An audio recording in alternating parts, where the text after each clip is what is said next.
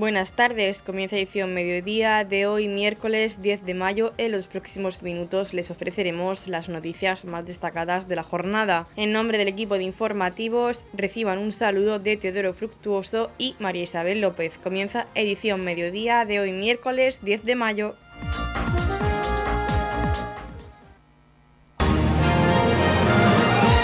Edición mediodía. Servicios informativos. Fiscal Contigo, conferencia para acercar al alumnado a la justicia. El CEI BAS Nuestra Señora de los Dolores de Dolores de Pacheco ha acogido la última charla del curso 2022-2023 del programa educativo Fiscal Contigo, cuya finalidad es acercar al alumnado de cuarto de la ESO y bachillerato la figura del fiscal y dar a conocer esta institución en los centros educativos de la región. Escuchamos al director del CEI BAS Nuestra Señora de los Dolores, Vicente Silla. Y estamos aquí pues eh, orgullosos de contar con la compañía y los invitados que tenemos hoy para, esta, para este acto que es eh, Fiscal Contigo y evidentemente bueno, hemos sido privilegiados para, para, esta, para esta actividad. Concedernosla es ya una alegría, aún así la visita y compañía del consejero y de nuestro alcalde pues todavía más. Eh, lo que sí quiero decir es que estas actividades son necesarias para mejorar, sobre todo la convivencia, la convivencia en los centros, puesto que facilita el que nuestros alumnos tengan a esa figura de fiscal más cerca ¿eh? y, en presencia con, esos conceptos y esos valores que necesitamos hoy en día, que creemos que se están perdiendo.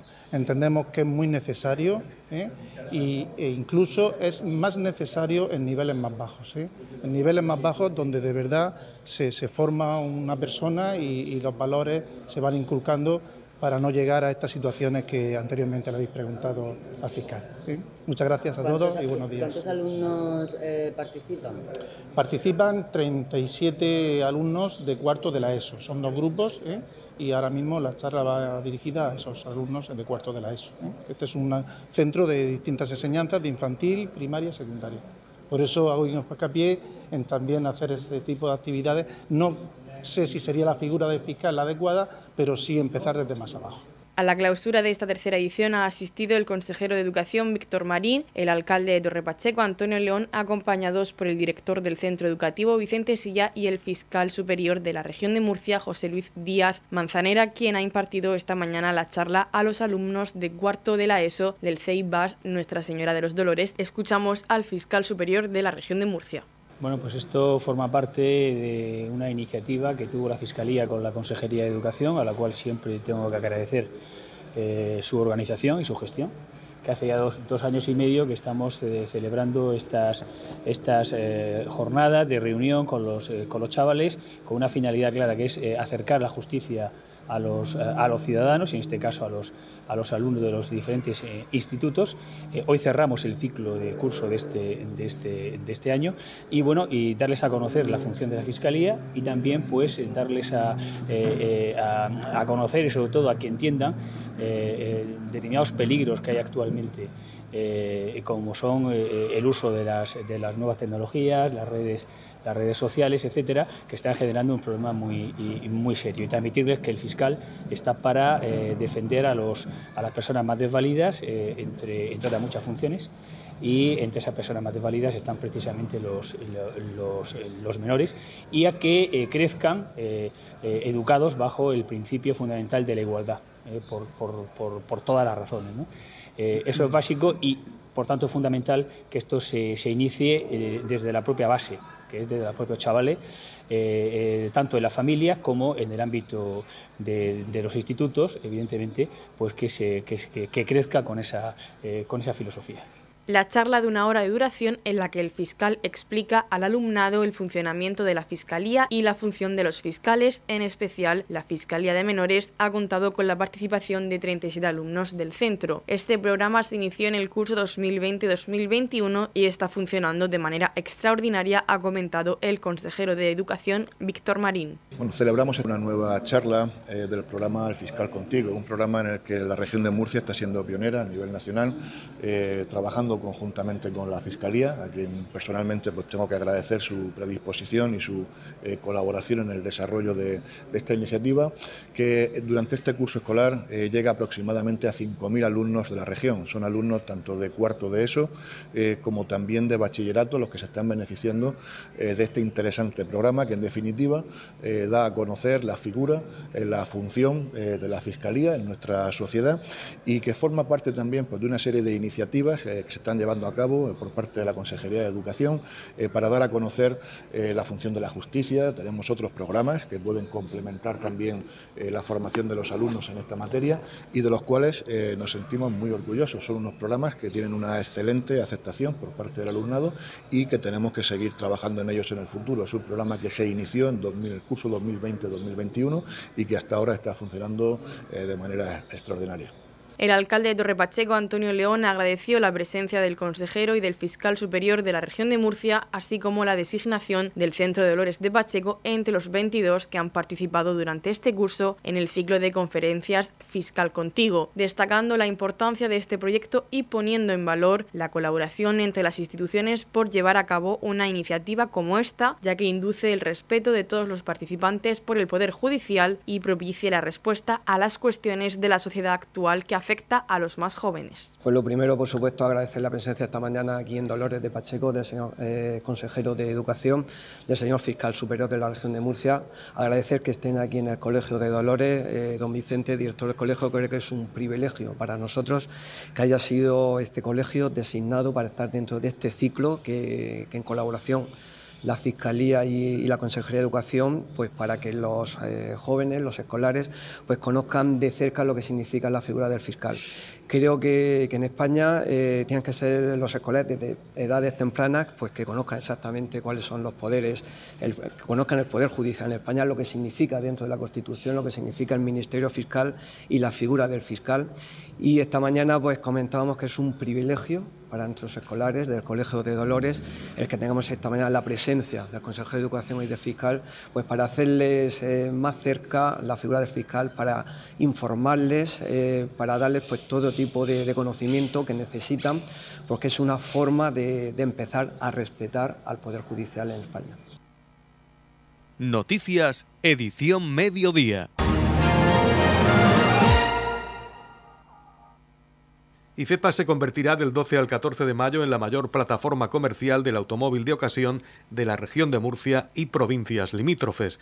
Se trata de una oportunidad única para poder acceder en la actualidad a una oferta lo más representativa en vehículos seminuevo, kilómetro cero y ocasión y sin moverse de un mismo espacio, lo cual supone una comodidad en cuanto a ahorro de tiempo y desplazamientos para el potencial comprador acerca de este decimonoveno Salón del Vehículo de Ocasión 2023 que se celebrará en el Palacio de Ferias y Exposiciones de la región de Murcia, IFEPA. Hablamos con Antonio Miras, director gerente de IFEPA. Entre los próximos días 12 al 14 de mayo, IFEPA, el Palacio de Ferias y Exposiciones de la región de Murcia, eh, va a celebrar el decimonoveno Salón del Vehículo de Ocasión, el mayor escaparate sin duda alguna de vehículos seminuevos, kilómetro cero y de ocasión de la región de, eh, de Murcia. Y, decimos el mayor escaparate puesto que no hay ninguna otra exposición la región que en torno a 25.000 metros cuadrados de superficie de exposición reúna una, oferta de más de 1.000 eh, vehículos a la venta durante este próximo fin de semana, más los vehículos de, reposición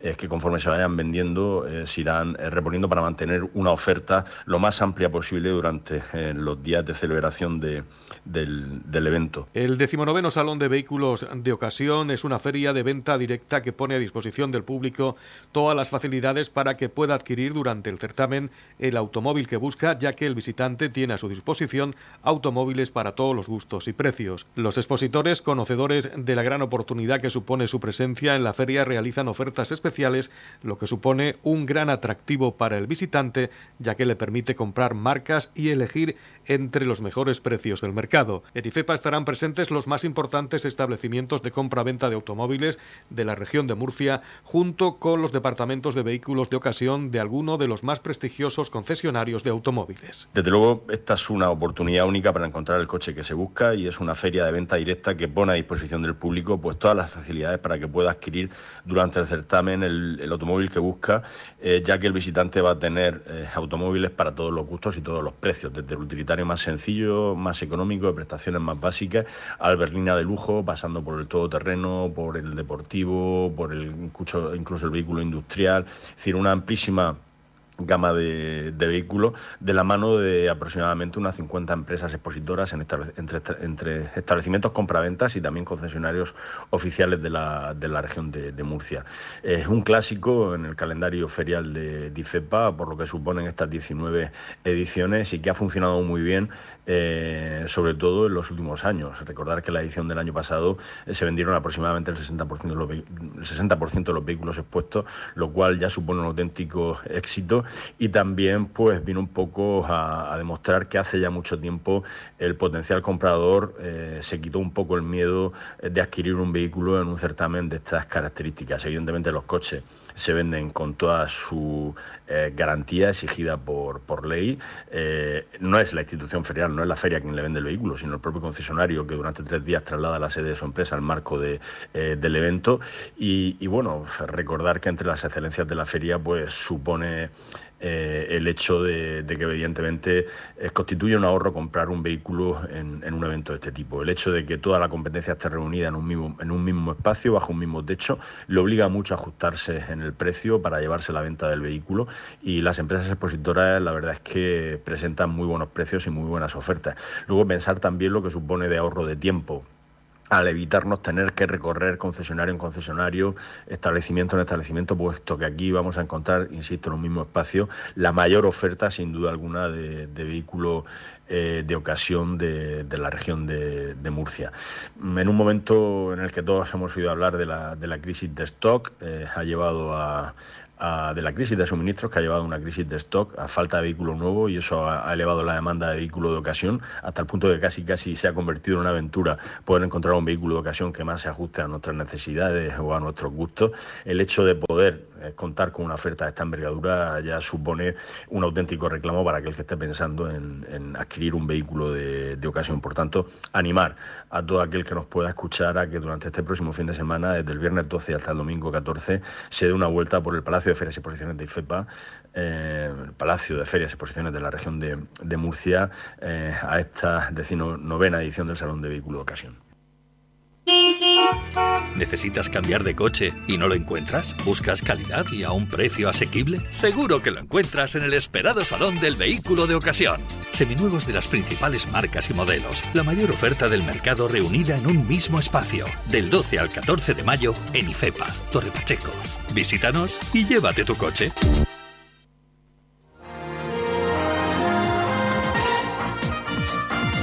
Edición Mediodía el pulso diario de la actualidad local. Radio Torre Pacheco les invita a escuchar el perfil del candidato. Un espacio radiofónico en el que le daremos a conocer con más profundidad a los candidatos que concurren a la alcaldía de Torre Pacheco en las elecciones municipales del próximo domingo 28 de mayo. Escuche el perfil del candidato en los informativos de Radio Torre Pacheco a las 13 y 20.30 horas.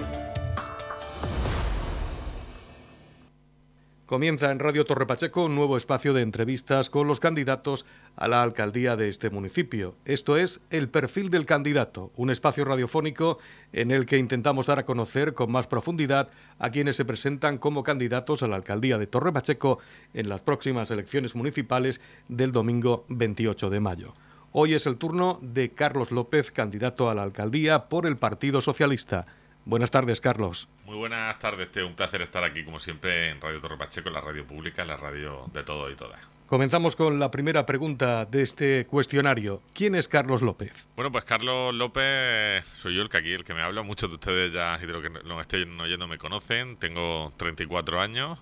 Eh, soy licenciado en Ciencias Políticas y de la Administración, eh, apasionado de lo público, de la Administración, eh, vecino de Pacheco desde que nací, he vivido aquí toda mi vida, toda mi vida. nací en el barrio de San Juan, luego pues viví unos años también en Fontes y ahora vivo cerca de la Plaza Los Martínez. Y soy un apasionado de Torre Pacheco, me encanta mi pueblo. Durante todos estos años, pues eh, los vecinos me han podido ver en, las asociaciones festeras, culturales, en fin, eh, disfrutando de nuestro pueblo. Yo me considero, pues, un pachequero más, pero un pachequero que ama su pueblo. Una palabra que cree que lo puede definir como persona. Yo creo que alegría. No me gusta estar cabreado. Me enfada cabrearme. No me cabreo casi nunca. Me pongo serio, pero no me cabreo. Y creo, porque además me lo han enseñado así, que la alegría como actitud en la vida es importante porque te permite también eh, trasladarla a los demás, ¿no?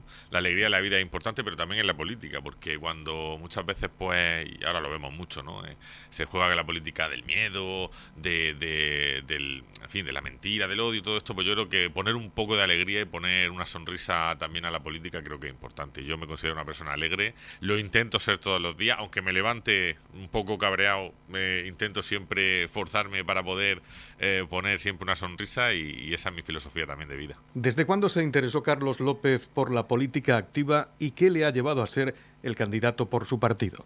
Pues yo tengo que decir que desde siempre, o sea, no es ningún secreto, ni aquí en Torre Pacheco, ni en la región de Murcia, que me encanta la política, es mi, mi trabajo, es mi, a lo que dediqué también mi, mi, formación. Y yo empecé muy joven, tenía 14 años cuando, cuando entré en Juventudes Socialistas, apasionado por la política, por, también por los movimientos estudiantiles, pues en el instituto, he formado parte siempre del Consejo Escolar, incluso del colegio Nuestra Señora del Rosario en su momento como alumno, cuando tenía apenas 10, 11 años, luego también en la universidad, que he sido claustral. Eh, también en el activismo pues social, en defensa de los derechos de las personas LGTBI, por, por ejemplo, porque creo que al final la política es eh, un elemento indispensable para cambiar la vida de la gente. Yo, si hay algo que, que, no, que no soporto y que no puedo es la injusticia, esa es mi filosofía también como socialista. Hay muchos socialistas en Torre Pacheco y los que creemos y pensamos que puede haber una sociedad mejor, pues yo creo que tenemos nuestro hueco aquí en el PSOE, ¿no? Yo hace mucho tiempo que lo decidí y hace tiempo que decidí también que, bueno, que el presentarme alcalde podía ser un, un, elemento importante para poder construir ese proyecto que tenemos nosotros para Torre Pacheco. Están escuchando el perfil del candidato en la sintonía de Radio Torre Pacheco. Hoy nos acompaña Carlos López, candidato a la alcaldía de este municipio por el Partido Socialista y tenemos una nueva pregunta para él. ¿Se ha fijado alguna meta en política? A ver, en política los cargos ni se dan ni se piden. Es decir, yo creo que uno está siempre donde tiene que estar. A mí la política local me encanta, me ha gustado siempre, ahora como concejal, pero cuando no era concejal pues también colaboraba con mis compañeros eh, concejales, pues ayudándole a, preparar los plenos, en fin, eh, ayudándole también en, temas comunicativos. La política local me encanta porque es la más cercana, porque es la que compartes con el vecino, es la que puede eh, directamente afrontar problemas y cambiar cosas muy directamente.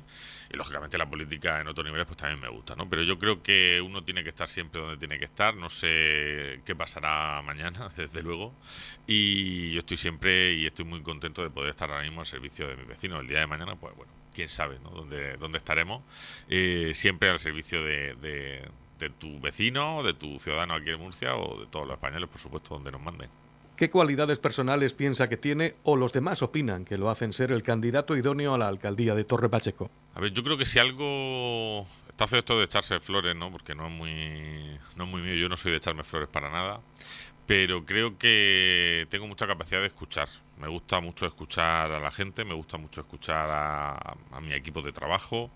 Eh, creo que tengo muy buena capacidad para aceptar crítica que eso creo que es importantísimo en política. Hay gente, política y en la vida, ¿no? Hay gente que cuando le hacen una crítica o cuando le dicen que algo está mal, eh, pues bueno, pues se rearma un poco sobre sí mismo y no reflexiona, ¿no? Yo creo que eso es algo que me han inculcado, es que cuando alguien te dice algo, aunque tú no estés de acuerdo, puedas pensar en el fondo, pues bueno, tienes que atender y tienes que pensar que, que hay que cambiar muchas veces el rumbo, ¿no?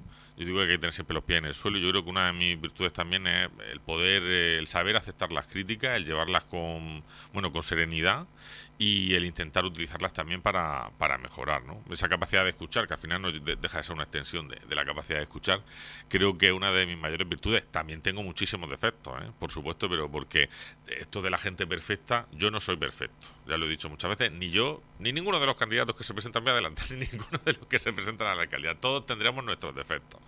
Lógicamente, pues oye, pues ya que están los demás para, para decirlo, ¿no? Yo no, no lo voy a decir, pero que seguro que tendré algunos, eh, unos más grandes y otros más perdonables, seguro que sí. Hablamos ahora de una nueva forma de comunicación, las redes sociales. Carlos López utiliza las redes sociales y cuál de ellas? Yo sí, la utilizo todas todas. Instagram, Twitter, Facebook, TikTok, ahora también de hace unos meses.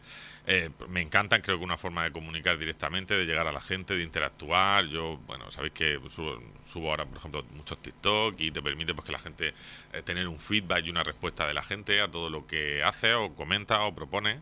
Y, y creo que, fíjate, la utilizaría más si no fuese porque muchas veces, porque bueno, también las redes tienen esa parte política y luego tienen esa parte también más, más personal o más divertida, pero bueno, es verdad que los políticos están un poco limitados. Si no, eh, vamos, puedo asegurar y aseguro, y los que me conocen lo saben, que subiría muchísimas más cosas que mm, incluso eh, personales o con otro tono más humorístico, pero bueno, también hay que guardar un poco la compostura, ¿no? Y hacer, pues, y ser serio, ¿no? En esto de la... Yo creo que eh, uno siempre tiene que saber dónde hay que estar, pero a mí me encanta, yo disfruto además no solo poniendo y poniendo mis vídeos, poniendo mis cosas, sino que también disfruto viendo los de los demás. Las redes son, no es que sean el futuro, es que son el presente. También yo soy de una generación en la que pues, prácticamente hemos crecido ya pegado a un aparato electrónico. No concibo mi vida sin internet.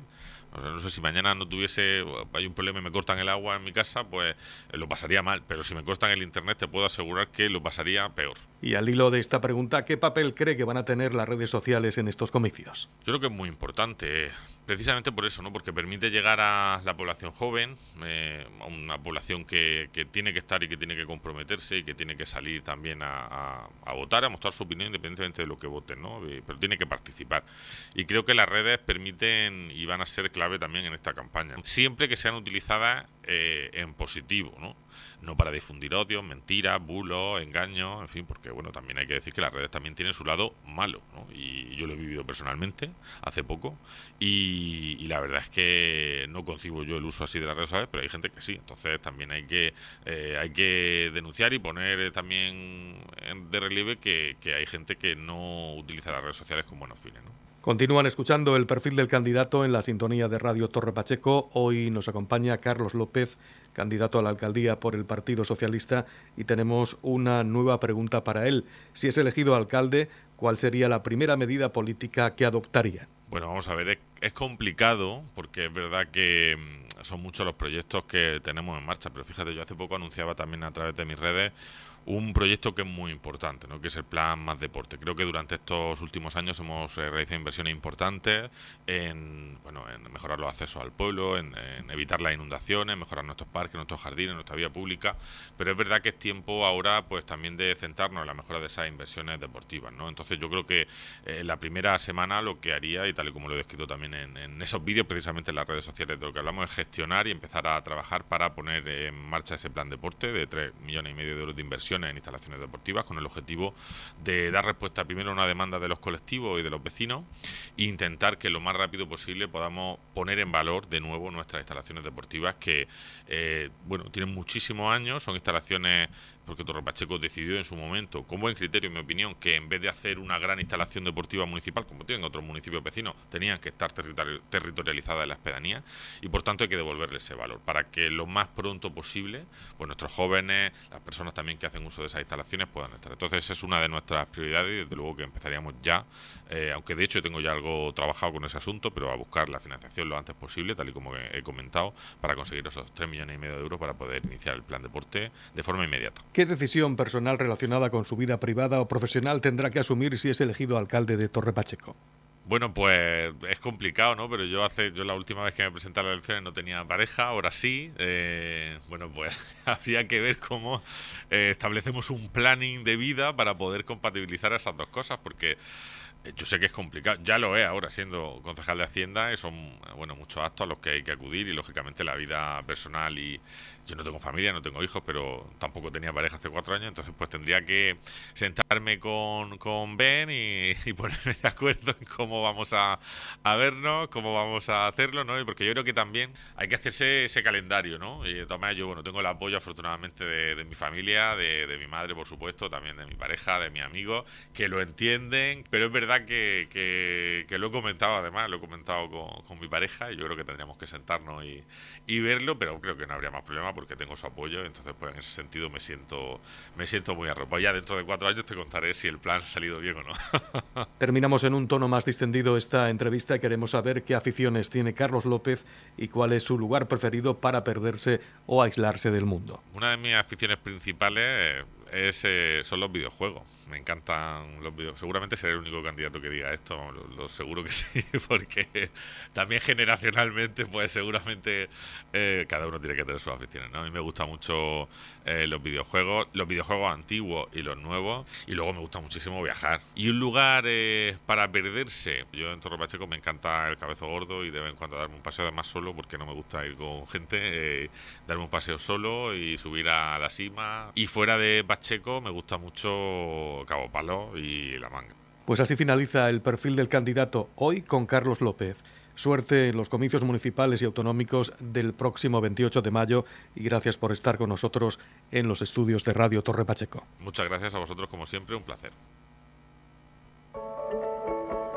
En la comunidad de regantes del campo de Cartagena aplicamos las últimas tecnologías en sistemas de control y distribución lo que nos ha convertido en un modelo de gestión eficiente del agua gracias al alto nivel de concienciación de nuestros agricultores que trabajan a diario por la sostenibilidad y el respeto al medio ambiente.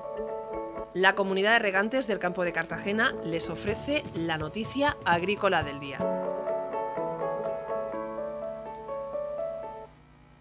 Los productores europeos de tomate enseñan los dientes ante la importación descontrolada de Marruecos. Las exigencias comunitarias en fitosanitarios y envases son un lastre añadido a la producción nacional. El crecimiento descontrolado de las importaciones de tomate de Marruecos y la política comunitaria en el ámbito de fitosanidad y de envases derivada de la estrategia de la granja a la mesa amenaza la producción comunitaria de tomate que sigue una tendencia decreciente de su producción y comercio exterior, según ha concluido el grupo de contacto de tomate de Francia, Italia, Portugal y España, reunido en Francia, en el que participaron representantes sectoriales de los cuatro países, así como responsables de las respectivas administraciones. La importación comunitaria de Marruecos ha pasado desde 2013, primer año después de la entrada en vigor del acuerdo de asociación entre la Unión Europea y el país magrebí, que preveía un contingente preferencial de 285.000 toneladas, de 365.695 toneladas a 557.220 toneladas en 2022, volumen que se incrementa a 701.541 toneladas si se incluye Reino Unido. En el mercado británico es donde se observa más claramente la pérdida de competitividad de la producción comunitaria. En el mismo periodo, las exportaciones españolas de tomate a Reino Unido han caído de 143.182 toneladas a 70.780 toneladas, según datos de la División de Estadística de Naciones Unidas expuestos por FEPEX en la reunión. Junto al crecimiento de las importaciones de tomate de Marruecos en la Unión Europea, el grupo coincidió en que la política comunitaria en el ámbito de fitosanitarios y de envases perjudican a la producción comunitaria, por lo que acordaron solicitar que se retiren las propuestas de reglamento de uso sostenible de fitosanitarios y la de envases y residuos de envases, presentadas por la Comisión Europea por su impacto negativo en la sostenibilidad de los cultivos y por su impacto negativo en la comercialización, ya que no permitirá de facto diferenciar la producción comunitaria de la importada. Se acordó también solicitar a la Comisión Europea una ayuda extraordinaria de hasta el 10% del valor de la producción comercializada de tomate de las organizaciones de productores que compense los daños que está provocando, por un lado, la dejadez de la aplicación de las cláusulas de cooperación y de salvaguardar el acuerdo de la Asociación de la Unión Europea con Marruecos y, por otro, la aplicación de las concesiones arancelarias del acuerdo a las producciones del Sáhara Occidental que se está convirtiendo en la principal zona exportadora de tomate de este país. El grupo de contacto de tomate analizó también las previsiones de la campaña de verano que muestran una tendencia decreciente en un 5% para el conjunto de los países, consecuencia principalmente de los menores rendimientos. En la comunidad de regantes del campo de Cartagena aplicamos los últimos avances en innovación y desarrollo al servicio de una agricultura de regadío eficiente y respetuosa con nuestro entorno por la sostenibilidad y el respeto al medio ambiente, Comunidad de Regantes del Campo de Cartagena. Quique Siscar, cuarto clasificado en la Copa del Mundo 2023. Gran Copa la del Mundo la que ha vivido el Pachequero esta pasada semana en Portugal y en la que han competido las mejores 16 selecciones de todo el mundo. Quique Siscar se va de esta Copa del Mundo siendo uno de los componentes del equipo español, capitaneado por Mico Marguet, junto a Martín de la Puente y Cisco García de la mejor cuarta selección del mundo en esta Copa del Mundo 2023. Orgulloso de esta familia española que han formado durante esta Copa del Mundo y donde las primeras de cambio supieron alcanzar el objetivo marcado cuando iban a Portugal con bajas en el equipo. Quique Siscar se muestra feliz y satisfecho con lo peleado, luchado y conseguido en Portugal. Muy buenas, la verdad que ha sido una gran Copa del Mundo la que he vivido durante esta semana en Vilamora y en la que hemos competido en las mejores 16, las 16 mejores selecciones de todo el mundo. Y bueno, me voy de esta Copa del Mundo siendo uno de los componentes del equipo español, capitaneado por Mico Marguet, eh, y que junto a Martín de la Puente y Cisco pues hemos conseguido ser la cuarta mejor selección de, del mundo en esta Copa del Mundo 2023. La verdad es que esta ha sido mi quinta Copa del Mundo y desde que empecé, pues la verdad es que eh, he conseguido las mejores posiciones para, la delegación española, siendo séptimo, séptimo, segundo, segundo y bueno y cuarto en esta. La verdad es que bueno, en la Copa del Mundo eh, caímos encuadrados en el grupo C con Israel, Sudáfrica y Marruecos. Eh, bueno, nos tocó arrancar contra Marruecos y ganamos la eliminatoria por 2-1 tras el doble decisivo. Eh, posteriormente nos tocaría jugar contra Israel, que venía de ganar a Sudáfrica por 3-0. Y nos la jugamos en el doble decisivo y tanto Martín como yo creo que hicimos una grandísima un grandísimo partido de doble y conseguimos ganar a, a los israelitas por 6-2, 6-2. Y en el último partido de grupo, donde nos jugábamos el pase a semifinales y teníamos que confirmar el, el ser primero de grupo, pues bueno, ganamos nuestros dos individuales, tanto Martín de la Puente como yo, en tres durísimos sets cada, cada partido, pero bueno, al final lo, sacamos y, conseguimos por tanto el pase a semifinales. Y bueno, en semifinales pues nos tocó Gran Bretaña, que a la posterior sería la campeona del mundo en esta Copa del Mundo. Y bueno, perdimos 0-2, la verdad es que yo jugué un gran partido de, individual, pero bueno, eh, no, me tocó antes, es número uno, actualmente nueve.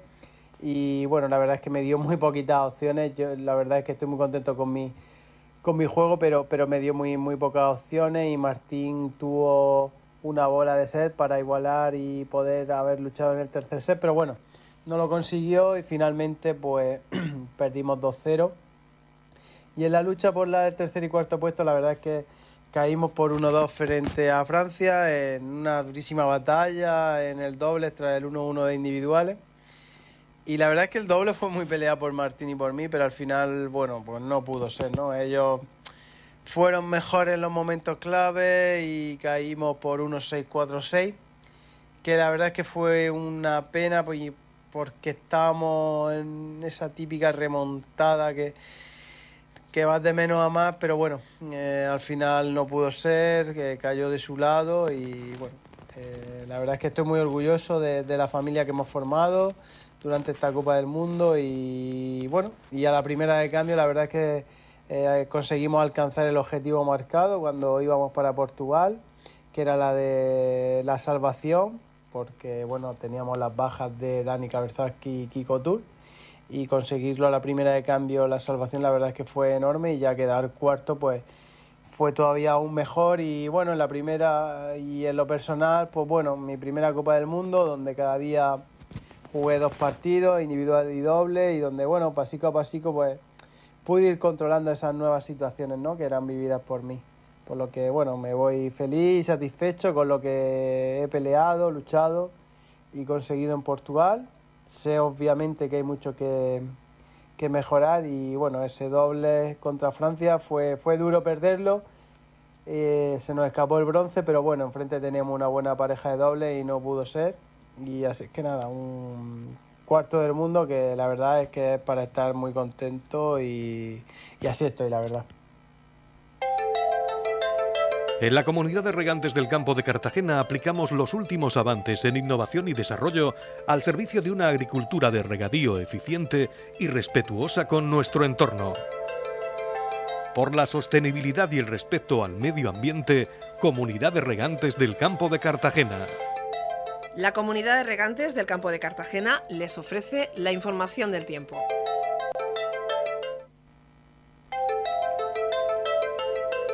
A continuación conocemos la información meteorológica para hoy miércoles 10 de mayo en la región de Murcia. Nubes de evolución, cielos poco nubosos con intervalos de nubes altas y nubosidad de evolución diurna en las sierras del interior. Temperaturas mínimas con pocos cambios y máximas en descenso en el interior, notable en las sierras. Tendremos vientos de componente este. La capital Murcia alcanzará una máxima de 29 grados y una mínima de 17. El campo de Cartagena alcanzará una máxima de 25 grados y una mínima de 18. Y en el Mar Menor tendremos una máxima de 25 grados y una mínima de 16 grados.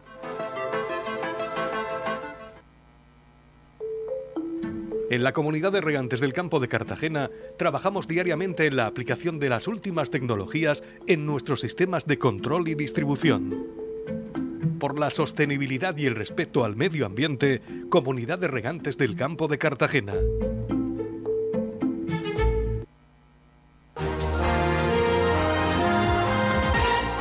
Hasta aquí lo más destacado de la información local. Volvemos con más noticias a partir de las 8 y media con edición de tarde. Y recuerden que edición mediodía lo pueden volver a escuchar en los podcasts de esta emisora que los pueden encontrar en el Facebook de Radio Torre Pacheco y también a través de nuestra web radiotorrepacheco.es, donde encontrarán información actualizada. Les deseamos que pasen muy buena tarde de miércoles.